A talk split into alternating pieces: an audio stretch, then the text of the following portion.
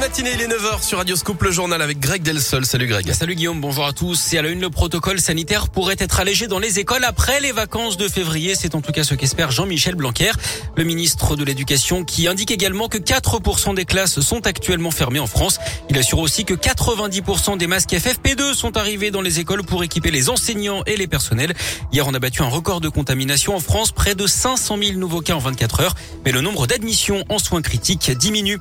Nouvelle mobilisation cette semaine pour les associations et les fondations qui œuvrent dans les secteurs du handicap, de la protection de l'enfance et de l'insertion, ce qu'on regroupe hein, sous le terme de métier du social et du médico-social.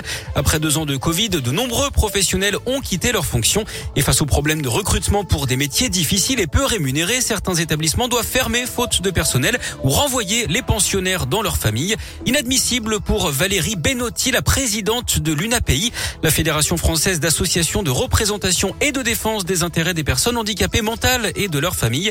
Elle est elle-même mère d'une adulte autiste âgée de 34 ans. C'est pour dénoncer euh, les soucis que l'on rencontre dans nos établissements, alors nos établissements mais aussi à domicile, hein, puisque les personnes accompagnées peuvent l'être des deux côtés, pour crier un, un cri de guerre euh, ou de détresse plutôt euh, par rapport à ce que l'on vit et ce que l'on subit surtout. Vous savez, il y a 60, un peu plus de 60 ans maintenant, il y a des parents qui se sont battus pour que leur enfant soit reconnu, pour qu'il soit accompagné par rapport à leur handicap.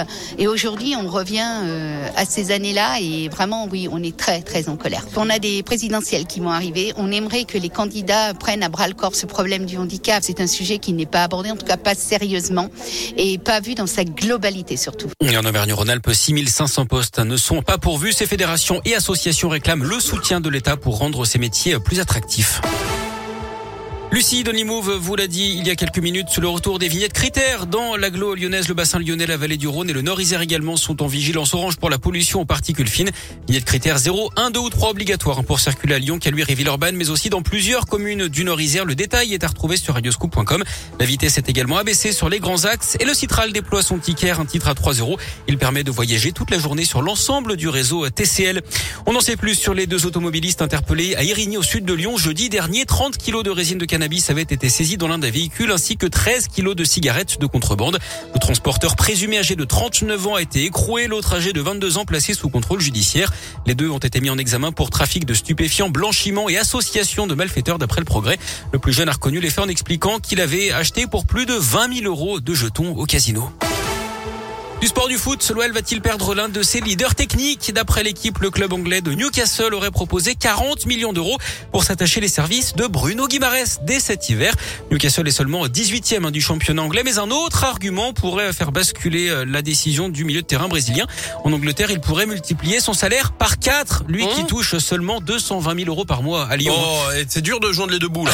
en basket, défaite de l'Asvel en Euroleague hier soir face au Bayern de Munich. Score final 77 à 68. Prochain match dès demain soir face à Barcelone.